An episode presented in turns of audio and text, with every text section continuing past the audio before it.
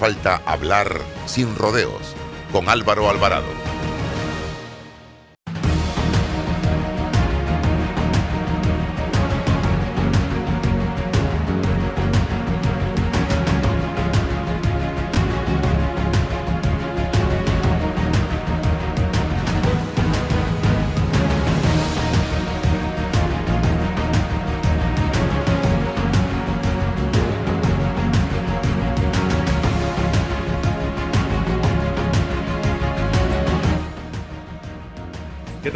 Tengan todos muy buenos días.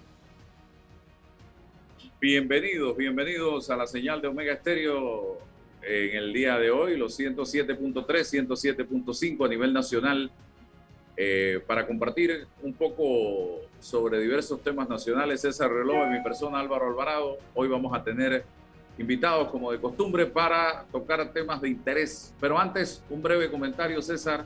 Revisaba que hay insatisfacción en la Asamblea Nacional de Diputados por el presupuesto eh, que se le ha asignado para este año por parte del MEF. Dice, diputados se aferran a sus privilegios y se quejan del presupuesto para el 2022.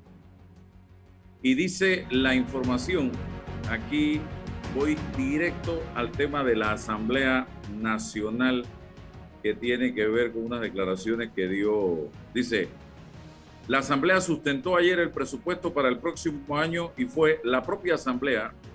Eh, otra de las instituciones que sustentó ayer el presupuesto fue la propia Asamblea. La comparecencia de su presidente Cristiano Adames empezó a las 4 y 53. El MEF le recomendó 135.5 millones, pero de acuerdo con el presidente Adames, esa cifra es insuficiente. La discusión se centró principalmente en la contratación de funcionarios el monto previsto para funcionamiento y el pago de planillas a nivel institucional. Imagínense usted, repito, ¿para qué se va a utilizar el presupuesto de la Asamblea Nacional el 2022? Para funcionamiento, para el pago de planillas a nivel institucional es el fuerte de ese presupuesto. Proce preguntó a Adames cuántos funcionarios tiene el órgano. Adames le contestó que no tenía la cifra también lo interrogó sobre cuántos funcionarios tenía carro asignado por el legislativo. Tampoco le dieron respuesta. Adames dijo que tenía una flota decadente, caras largas y mucha tensión reinó en el salón. Brose sacó a relucir que la Asamblea gasta 200 mil en el pago de celulares a funcionarios. El diputado independiente dijo que la Asamblea debe ser congruente con su actuar y manifestó que muchos de los funcionarios del legislativo no están en el día a día, es decir, cobran pero no trabajan y eso es botella. Tanto Adames como el veterano presidente de la Comisión de Presupuesto, Benicio Robinson, respondieron de forma directa a Brose y defendieron la contratación de funcionarios. Hay que dimensionar lo que representa la Asamblea, manifestó Adames y criticó que se tiende a disminuir la competencia de la misma y equipararla con cualquier institución. Argumentó que el trabajo de la Asamblea es en todo el país. El trabajo de la asamblea es en todo el país. La asamblea es una gran industria de botellas y de garrafones en todo el país. En el gobierno pasado salió a reducir la cantidad de supuestos funcionarios cuya designación es de promotores culturales y promotores deportivos y que no hacen absolutamente nada. Si usted un lunes llama a todos los funcionarios que cobran en la Asamblea a ocupar sus puestos dentro de este órgano del Estado, yo creo que en un escritorio habrían 5 a 10 personas, uno encima del otro, porque no hay espacio en la Asamblea para la cantidad de gente que trabaja. ¿Qué hace la Asamblea con oficinas en Herrera, Los Santos, Coclé, Veraguas, eh, Darién, en Colón? Oye, Simple y sencillamente, para eso está el diputado, para que él sea el puente, el enlace entre el pueblo, el circuito y la Asamblea Nacional. Yo recuerdo, y aquí tengo el dato, que en el gobierno de Guillermo Endara Galimani, el presupuesto de la Asamblea comenzó, César, con 12 millones de dólares. Luego subió a 15 y el último año ya el gran año de la Asamblea 18 millones de dólares. Y dígame usted si no se hizo el trabajo en la Asamblea Nacional de Diputados. Además, la calidad de diputados era superior a la calidad de diputados que tenemos hoy día. Hoy tenemos 71 diputados, no se habla más nada que de nombramientos, de planillas, de funcionamiento, de alquiler de carros, de presupuesto, y no se satisfacen con 135 millones 135.5 eh, millones de dólares. ¿Hasta cuándo, por favor, señoras y señores, vamos a llegar en esta asamblea? Y encima, con choferes que son alcaldes que cobran 3 mil dólares en la asamblea, pero ellos no van a trabajar y están cobrando mensualmente a través de una ley de descentralización que se aprobó, con la cual yo estoy de acuerdo, pero ese golazo que nos metieron allí, eso no debe ser. Si usted asume el papel de alcalde, de representante, de diputado, de diputado suplente, usted cobre su salario por el cargo que está ejerciendo, pero no puede estar cobrando sin trabajar un salario en la asamblea o en cualquier otra institución. César, su comentario vamos con don Luis Oliva. Gracias Álvaro, buenos días. Bienvenido a don Luis Oliva eh, a Sin Rodeo. Comentario sobre, sobre esta, esta nueva coyuntura eh, que tiene que ver con el presupuesto de la Asamblea. Ayer, quizá, ayer desarrollamos una idea sobre el asunto del manejo presupuestario, el asunto del manejo del funcionamiento de la Asamblea. tendría que aclarar que por supuesto que en el Parlamento existe un departamento de asesoría legal, unos departamentos donde eh, existen abogados expertos en materia de ya de la, de la estructuración, luego del debate parlamentario de la norma, la consolidación de eso que se discute ya en la, forma en, y cómo va a, a finalizar el proyecto de ley. Eso lo permite la Asamblea y hay gente valiosísima respecto a eso. Pero mi comentario era que la Asamblea, en la Junta Directiva debe nombrar una especie de un POP de profesionales, ingenieros, arquitectos, abogados, politólogos, sociólogos, economistas, nombrados por la Asamblea en función de esa cantidad y esa calidad de proyectos de ley que se van discutiendo y que requieren que el diputado, cualquiera de los 71, pueda requerirle a la Asamblea de manera institucional el asesoramiento de estos profesionales. Distinto es lo que ocurre ahora. Cada parlamentario tiene una privativamente un espacio para nombrar eh, a su planilla y ahí hay de todo, familiares, de, todo. Entonces se va abultando, por supuesto, y hoy estamos debatiendo que si no son 135, si son 150 o 100. Pero imagínate Álvaro, las razones de fondo, ¿no? Estructurales y operativas. Si, la junta directiva hace un autocontrol, una autorregulación y pone a disposición de los 71 eh, diputados esa, ese conocimiento técnico especializado en función, insisto, de la cantidad de proyectos que se discuten en la Asamblea, de la naturaleza de los mismos, y no así requerir de los diputados que tengan ellos mismos que proporcionarse, claro, pagado por el Estado, esa asesoría. Eso es una fórmula de resolver este problema institucionalmente de cara al país, ya de forma inteligente. Pero eso no se hace, no le conviene a nadie. ¿Por qué? Porque esa estructura personal, privativa de cada uno, le permite a los diputados en el proceso de reelección inmediata tener allí una ventaja política sobre los potenciales candidatos.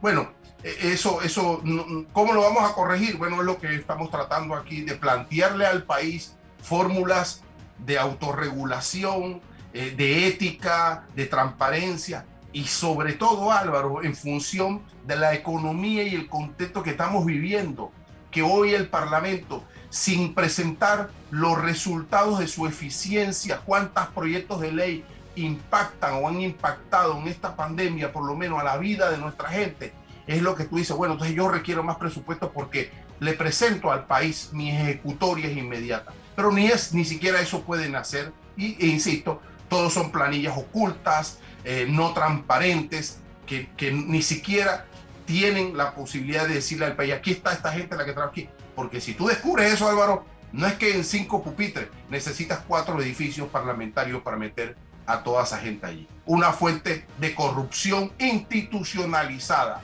normativa, legislativa, amparada lastimosamente por una ley formal. Bien. Don Luis, bienvenido. Gracias por estar aquí con nosotros en este su espacio sin rodeos a través de Omega Estéreo. Vamos a activar el video, a ver si ya lo tenemos allí. Eh, para, estaba en, ahora sí. Eh, siempre eh, es un gusto saludarle, conversar con usted. Ojalá el presupuesto general del Estado se enfocara en instituciones como esta, como Senacid, como el Gorgas, las universidades, educación, con el propósito, oye, porque ahí se, de, de Chapalante, ahí se ven los resultados. Nosotros valoramos y aplaudimos el trabajo que en pandemia ha estado realizando la Autoridad de Innovación Gubernamental. Lo decimos siempre y lo decimos con orgullo. Eh, don Luis, hábleme un poquito de esta nueva aplicación que se está hablando mucho desde ayer por el tema de eh, los vacunados. ¿De qué se trata? Sí, bueno, muchas gracias Álvaro y gracias por los elogios también eh, nos exhorta a seguir trabajando. Bien, nosotros eh, el día de ayer estuvimos hablando de la aplicación BakuCheck Lite, eh, que la vamos a poner a la disposición inicialmente en el Play Store para que todos los celulares Android puedan descargarla. Lo hemos hecho básicamente, es como si, si tuviéramos un decodificador de los códigos QR, pero solamente le va a mostrar a la persona que lo lee los, el número de cédula, el nombre de la persona y si la persona tiene su esquema completo de vacunación. Esto basado en el anuncio que el Ministerio de Salud eh, indicó el día martes de que se amplía el aforo eh, para bares, restaurantes, discotecas eh, hasta de un 80% si las personas están vacunadas. Dada esa instrucción que da la autoridad competente, nosotros procedimos entonces a subir a Google la solicitud de que nos permitieran poner en el Play Store el BakuCheck Lite, siempre y cuando eh, estemos velando por la protección de datos de las personas. Y ahí es muy importante que, hagamos un poco de docencia explicándole a la ciudadanía de que esta información eh, es mucho más segura que si nosotros mostráramos todavía nuestra tarjeta de vacunación física. Nosotros con nuestra tarjeta de vacunación física está nuestra dirección, nuestro teléfono, hay una serie de información que no está dentro de este código QR de manera eh, accesible y que no estamos consultando bases de datos. Es muy importante que sepamos esto. ¿Cómo obtenemos nuestro código QR? A través del sitio www.panamadigital.gov.pa en la sección vacunación en la parte superior izquierda. ¿Qué otras novedades va a incluir este aplicativo? Que le va a permitir a los bares y restaurantes también eh, que le puedan leer el código QR a las personas que vengan de Europa que vengan eh, de países que ya tengan la equivalencia de la certificación COVID de la Unión Europea, del cual la semana pasada Panamá ya fue aceptado. Esto también ayuda a la reactivación económica y también nos ayuda a protegernos nosotros, teniendo en cuenta de que va a haber una gran reactivación del turismo eh, dado a esta apertura. ¿no? Ok, don Luis, el código, los que tenemos iPhone, ¿qué pasa? No, nosotros vamos a estar, primero vamos con, con, Android y luego en los días subsiguientes vamos a estar solicitándole a, iOS, a la gente de Apple, que nos eh, permita también subir la aplicación. Ok, para eh, esta nueva aplicación, el negocio, si quiere exigir solo vacunados, como está pasando ya en Estados Unidos, en países de Europa, eh, tendría que tener una persona en la entrada para verificar si cada uno de esos clientes están vacunados con esa aplicación. Sí, dependiendo de, lo que, de la decisión que tome el restaurante, entendiendo de que el ministro de Salud indica de que los restaurantes abiertos a, eh, a, todas, a todas las personas tienen un aforo del 50%. Eh, sin embargo, los que se, se quieren acoger al 80%, teniendo en cuenta de que todas las personas que van a entrar están vacunadas, sí deben de poner a alguien en la entrada eh, con este aplicativo para poder identificar si la persona tiene su esquema completo de vacunación. Ok, eh, voy con César. El código QR, si ya yo lo tengo, eh, ¿Puedo usar eso solamente o va a ser necesario la aplicación? Y ese código, ¿cómo lo muestro? Esa es la otra pregunta. ¿También tiene que ser verificado a través de una persona en la entrada del negocio? Sí, el código QR, después que usted lo descarga, lo tiene en su galería de fotos en el celular, donde usted lo desee, lo muestra, lo puede tener hasta impreso. Eh, sí debe de, tener alguien en la entrada eh, en un celular con el aplicativo dado el hecho de que nosotros no queremos, primero, que consulten base de datos y segundo, lo que queremos es proteger la información de las personas. Hay otro punto que se puede hacer, que es que eh, utilizando cualquier celular con la cámara, usted puede leer ese código QR y pueden hacer la prueba en, casa. Eh, y él lo que va a hacer es que le va a solicitar, si quiere ver los datos de vacunación, que la persona introduzca un PIN que mm. creó en el perfil de Panamá Digital y ahí va a haber mucha más información. Por eso que este es el VacuCheck Lite, ¿no?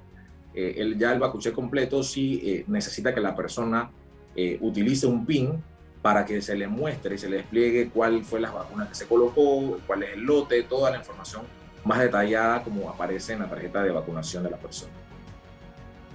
Don Luis, buenos días. Le pregunta César Ruilova.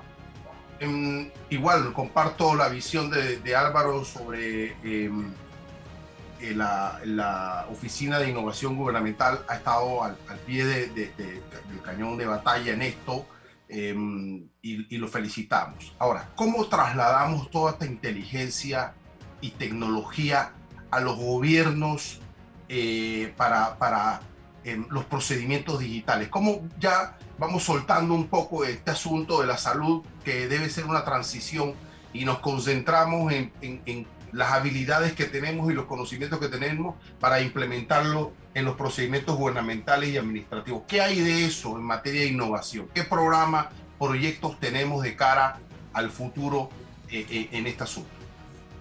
Bien, yo creo que, y es una excelente pregunta porque te puedo decir que el, el mayor desafío que tenemos es la resistencia al campo, ¿no?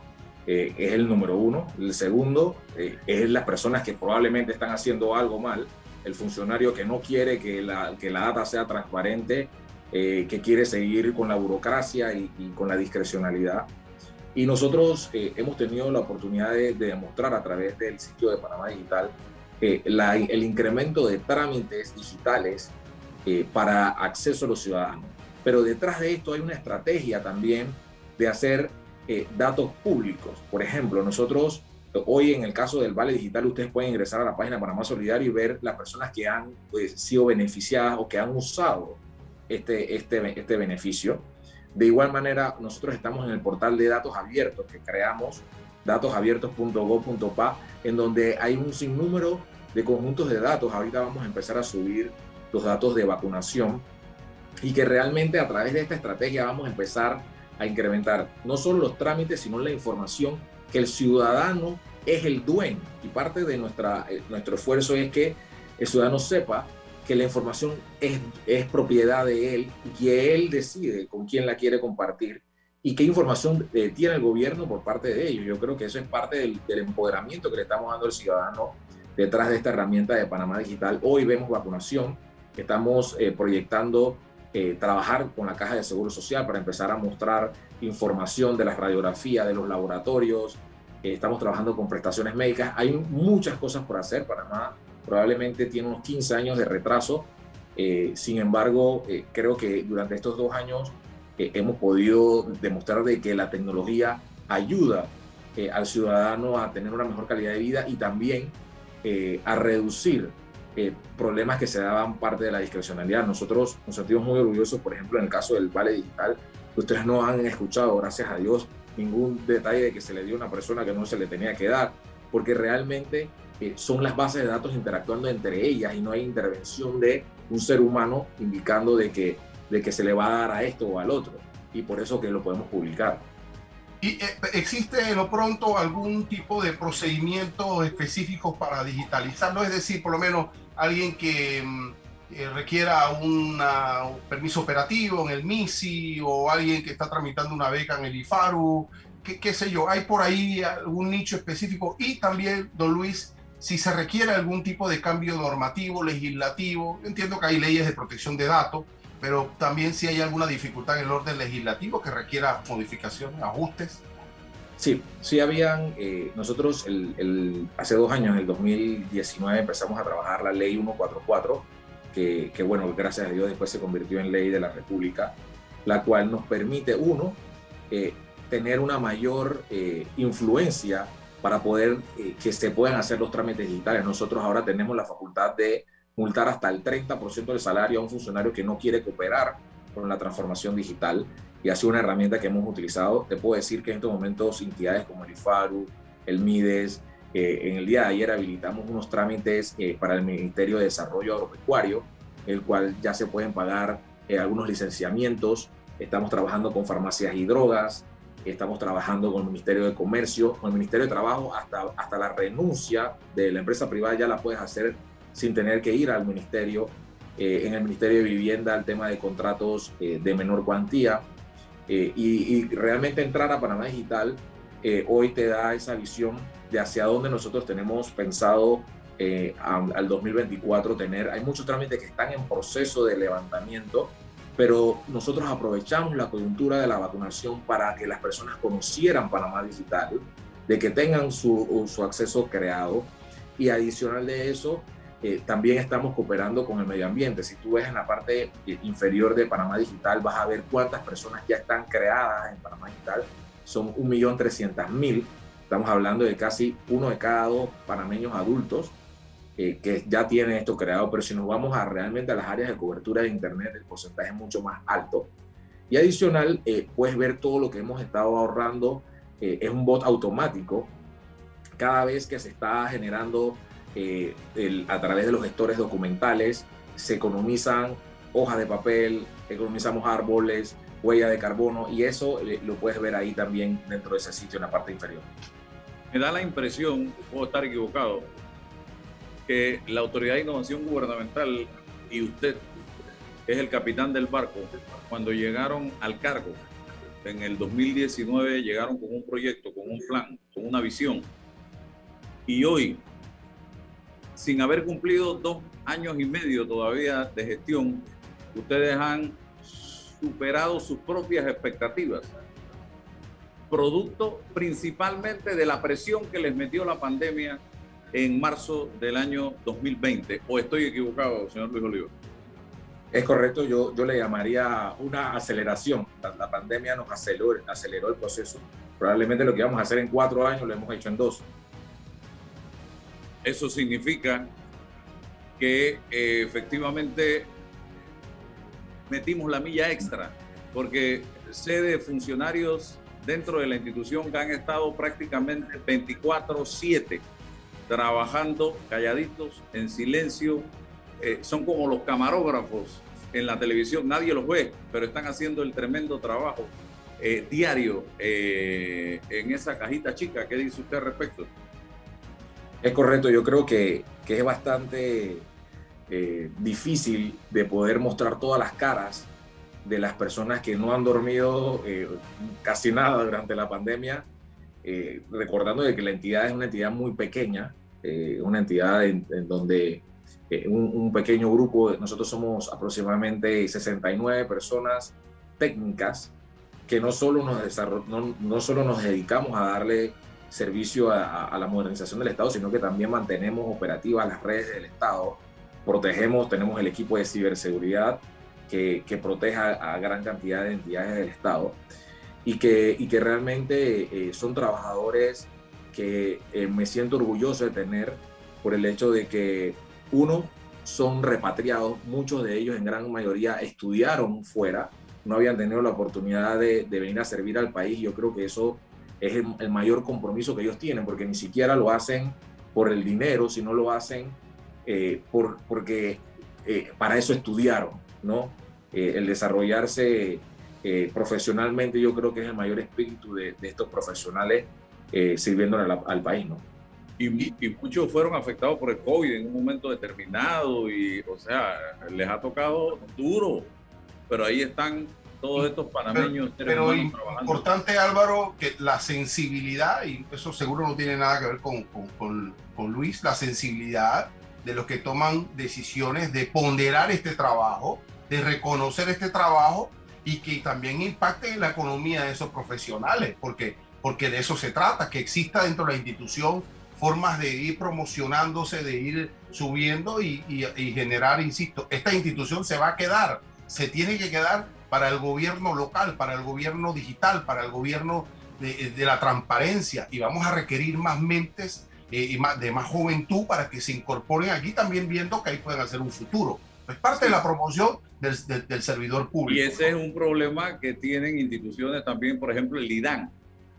El IDAN necesita grandes profesionales pero a la hora de ofrecer un salario te enfrentas a que el gobierno no paga los salarios que se pagan en el sector privado y se produce eh, la fuga de talento, formas al individuo en la institución y de ahí se va o no puedes traer de afuera a buenos profesionales porque no tienes el recurso eh, para pagarle. Y la Autoridad de Innovación Gubernamental, como la CENACID, como el IDAN, eh, igual Secretaría de Energía, necesitan talentos. Especialistas. Especialistas, olvidándonos de la política, para que puedan desarrollar ese trabajo simple y sencillamente y perdurar allí en la institución. Y, y y, el, en el 24, bueno, pues don Luis tendrá que seguir un rumbo, pero los, los técnicos, los que están ahí, tienen que, la gente que llega tiene que reconocer eso y si llegó el gobierno del partido de lo que sea, ah, no, porque estos no están inscritos en tal cual, y entonces empiezan a remover eso.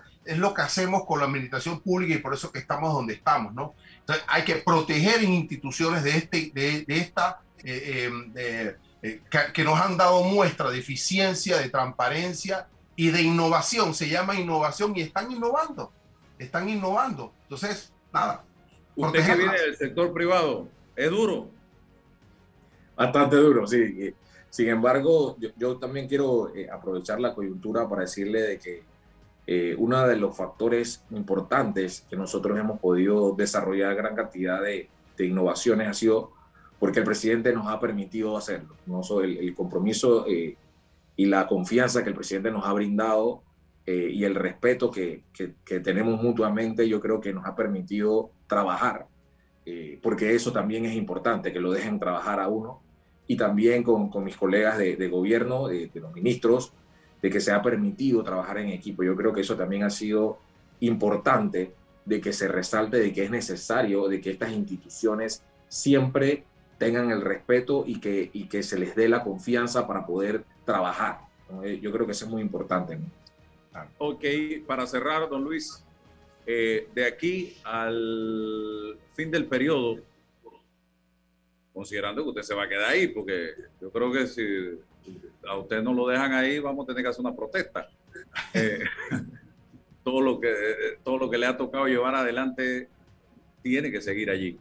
Eh, dígame qué hay en la proyección de la Autoridad de Innovación Gubernamental para estos dos, próximos, dos años y medio próximos.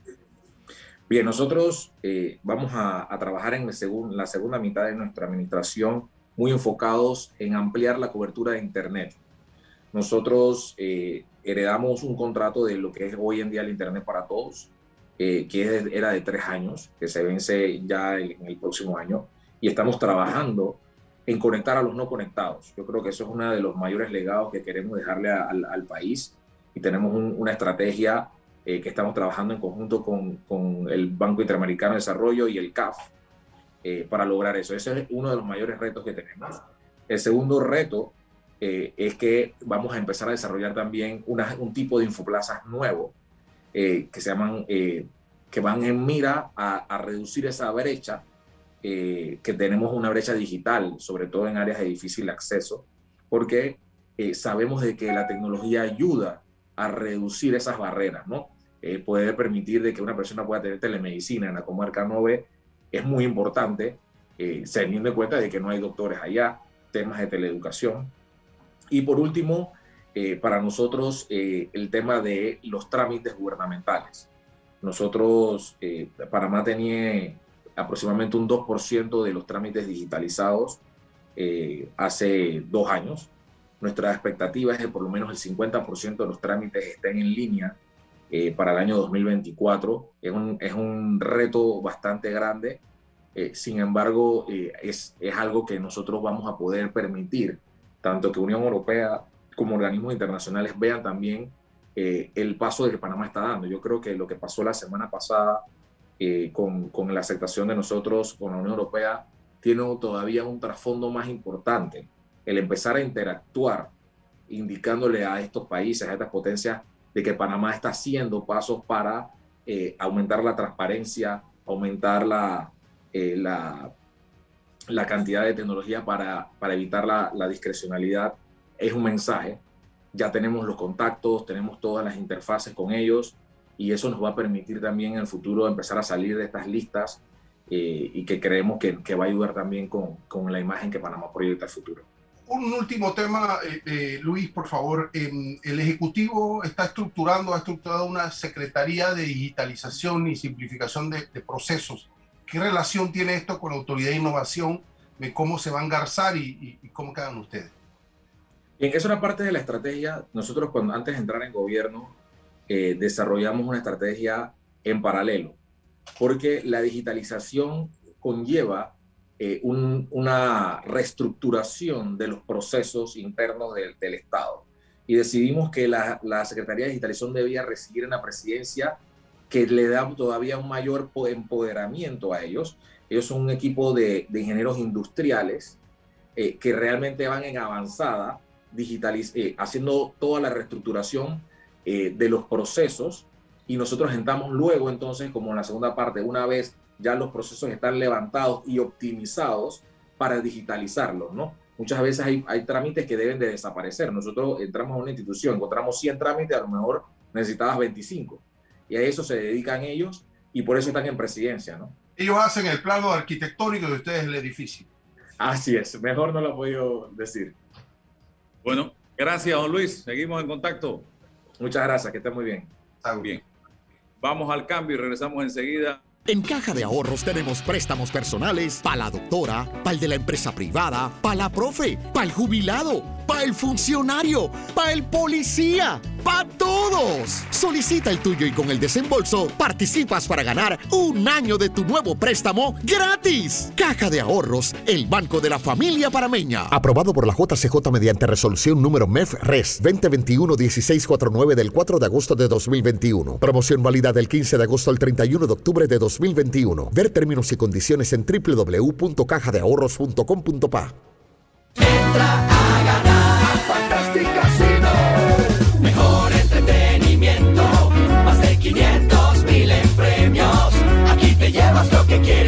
escoge lo que quieres. Entra a ganar Fantastic Casino.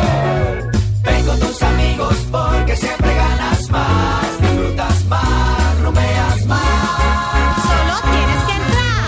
Entra a ganar Fantastic Casino. ¿Sabías que el yacimiento de cobre Panamá es un pórfido de cobre? Esto significa que el cobre está acompañado de otros minerales, que en nuestro caso, oro, plata y molibdeno en menores cantidades. Cobre Panamá. Estamos transformando vidas. Déjate llevar por la frescura del pollo melo. Panameño como tú. Déjate llevar por la frescura del pollo melo. Variedad y calidad. Melo. Frescura de altos estándares. Sí, la calidad es una promesa. Para llevarte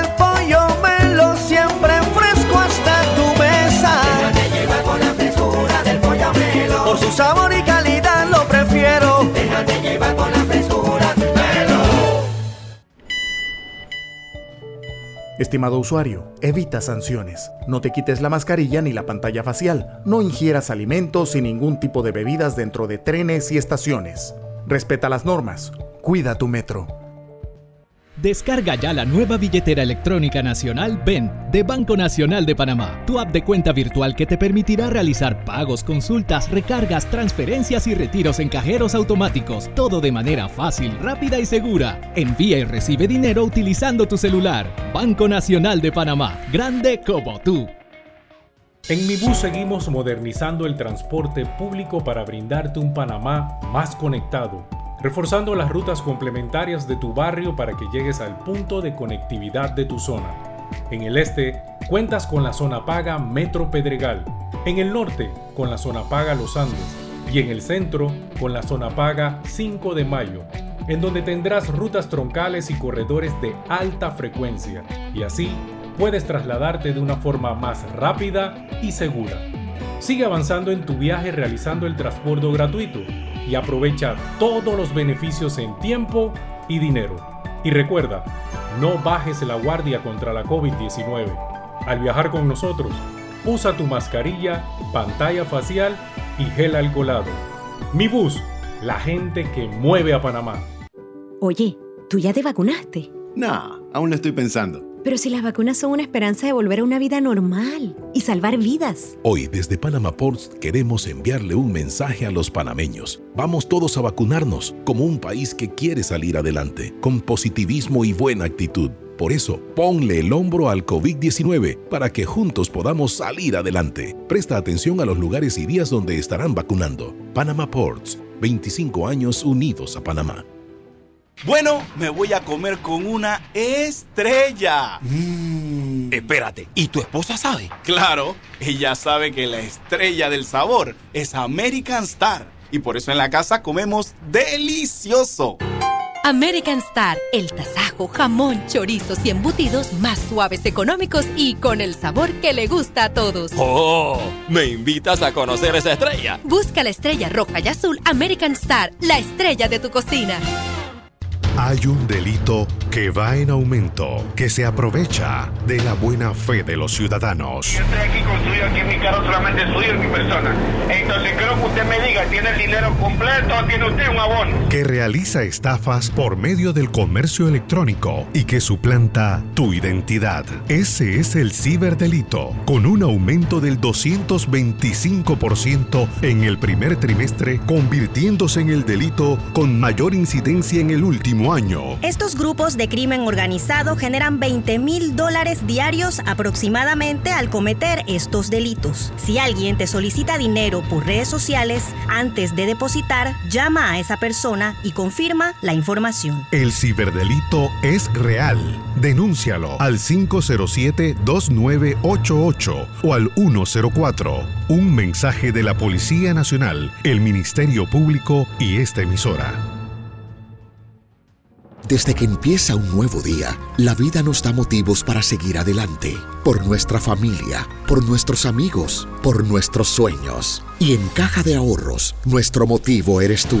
Acércate o ingresa a cajadeahorros.com.pa diagonal seguir adelante y elige una opción acorde a tus necesidades para que reactivemos juntos tus proyectos, porque nos sobran motivos para seguir adelante. Caja de Ahorros, el banco de la familia parameña.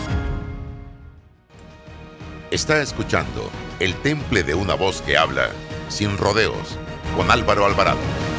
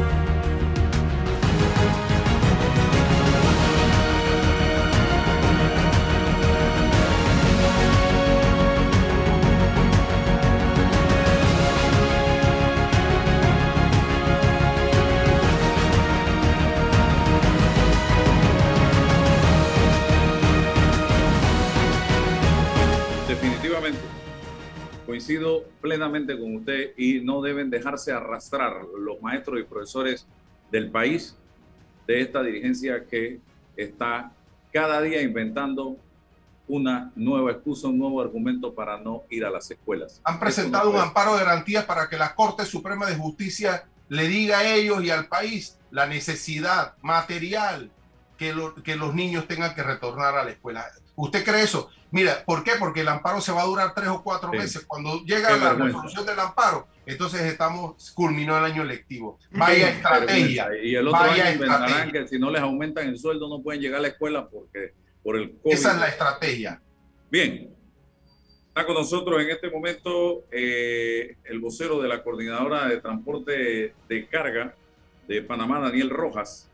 Él, eh, ellos están en una medida de protesta por razones que él va a explicar en este momento. Bienvenido, don Daniel. Adelante. Muy buenos días, Álvaro y comunidad panameña. Nosotros estamos en este momento en un paro que ha sido efectivo en un 99%, desde la frontera de Costa Rica hasta todos los puertos de Panamá y Colón. ¿Quiénes son ustedes? Explíquele a, la gente, explíquele a la gente quiénes son ustedes. Nosotros somos la coordinadora de transporte de carga contenerizada. Nosotros somos los que traemos todos los contenedores que van a la ciudad de Panamá y a toda la República de Panamá, donde se mueve toda la carga que se utiliza en este país. Estamos hablando que ese es el volumen de un 15 a un 18% del gran total de contenedores que se mueven en este país por año. Eso es lo que nosotros representamos. Ese es el negocio que nosotros manejamos. ¿Cuál es el malestar de ustedes en este momento? ¿Qué es lo que ustedes están pidiendo concretamente?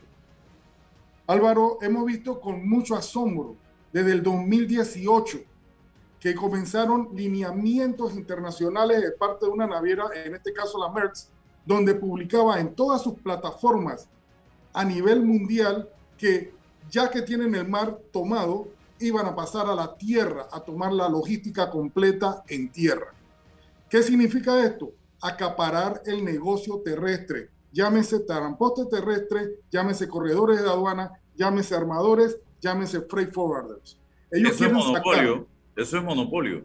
Bueno, eso usted lo ve, yo lo veo y está tipificado en dos artículos, uno en el Código de Comercio y otro en la Ley 51 en el artículo 3. Bien clarificados pero ellos no han dejado ni cesado esta actividad.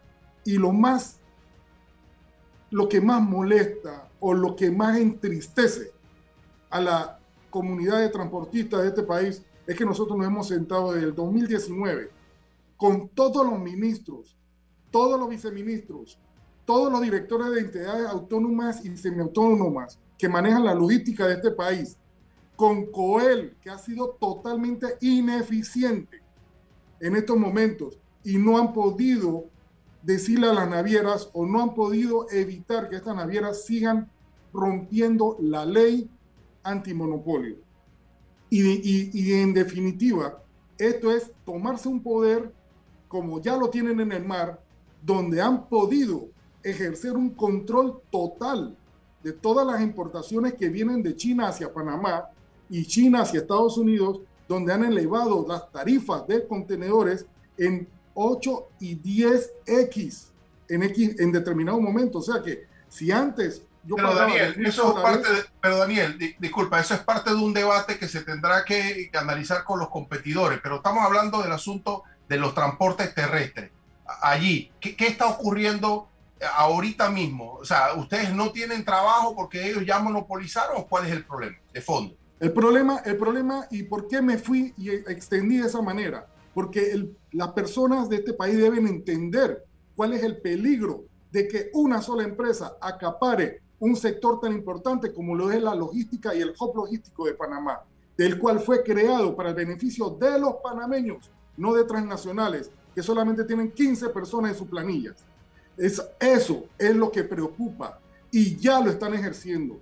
Ahorita mismo, para poder mover contenedores, nosotros tenemos que, hemos tenido una relación con el cliente de una manera directa. Damos servicios adicionales al cliente, le damos servicios de despeje de rampas, totalmente gratuito porque tenemos una relación.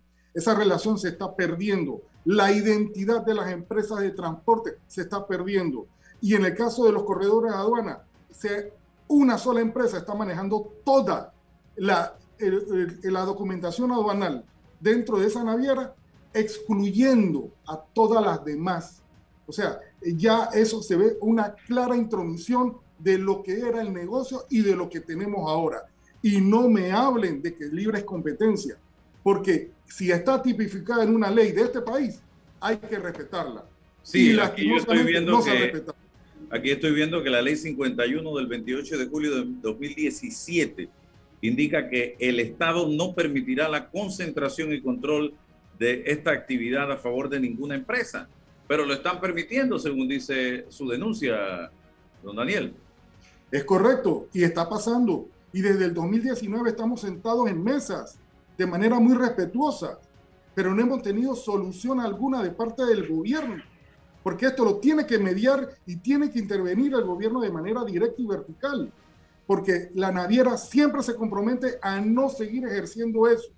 Y en efecto, lo hicieron ayer con una, una serie de emails que mandaron, pero al final del email decía, pero si no tienes transporte, nosotros te podemos proveer el transporte. ¿Qué están haciendo? Lo mismo de siempre. Y después se olvida al otro y sigan manejando eso y presionando a un cliente a que los escoja a ellos, porque si no, no le doy mi booking y no le doy espacio en mis barcos desde China para acá. ¿Qué autoridad, don Daniel, del Estado específicamente, o qué autoridades tienen que tomar la decisión? ¿En manos de qué autoridades está la decisión de romper este monopolio?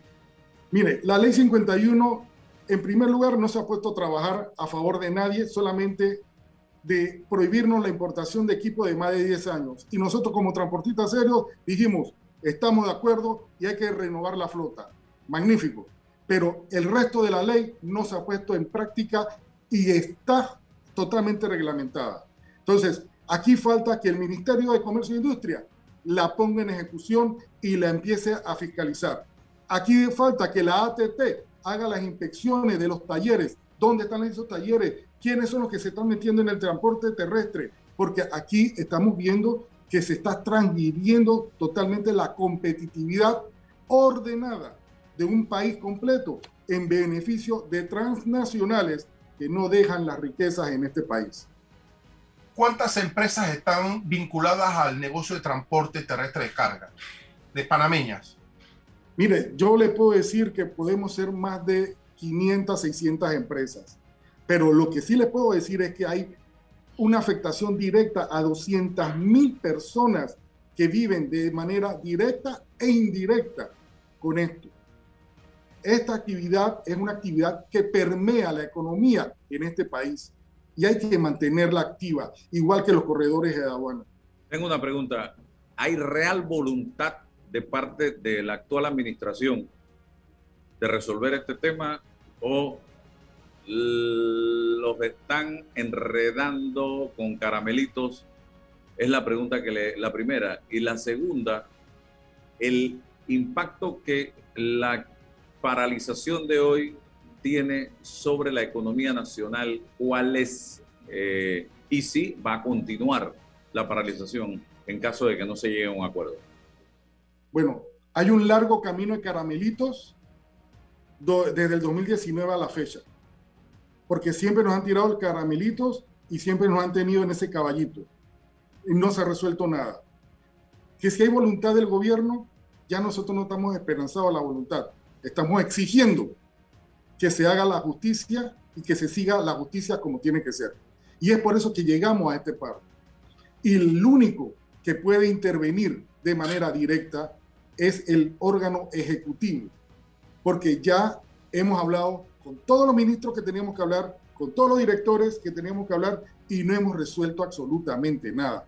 Y nosotros no somos intransigentes, porque la mejor prueba de eso es que la última reunión donde yo participé, nos gastamos 10 horas en la Cámara de Comercio, Cámara de Comercio de Panamá de garante, Cámara Marítima de garante, la subdirección de la AMP presente, el, viceministro de Comercio e Industria presente y una serie de... Eh, ah, el director de la ATT presente y su subdirector. y una serie de, de personas que llegaron de asesores y abogados. Diez horas explicando la situación y salimos con las manos vacías totalmente. Los El, el requerimientos impacto, el, concretos. el impacto de este paro. ¿Qué, ¿Qué está pasando hoy con el paro? El paro ha sido efectivo, como dije, un 99%. Frontera Panamá-Costa Rica cerrada. Puertos de todo el sistema portuario panameño están cerrados y no se está permitiendo el movimiento de carga. Eso es efectividad total y estamos tratando en todo lo posible en no afectar a terceros. Hay libre movimiento todavía. O sea que en este momento toda la carga de alimentos y no alimentos que se movilizaría para el comercio local e internacional en Panamá está parada, producto Sí, de esta actividad. Está eh, y está parada la entrada y salida de, de carga de importación y exportación. Eso está parado. ¿Han recibido ustedes alguna llamada de algún funcionario eh, en este momento de importancia? Nosotros recibimos una llamada ayer de parte de la presidencia de la República, pero era una persona que tiene toda la voluntad del mundo y lo apreciamos de verdad, pero no tiene la capacidad ni la investidura adecuada para resolver este problema de la manera que estamos solicitando que se haga. Y de la manera más respetuosa, el Ejecutivo directamente es el que tiene que venir a resolver esto porque hemos visto ciertas eh, restricciones o falta de voluntad de parte de otros entes que pertenecen al gobierno. ¿Qué le pidió esta persona, si se puede saber?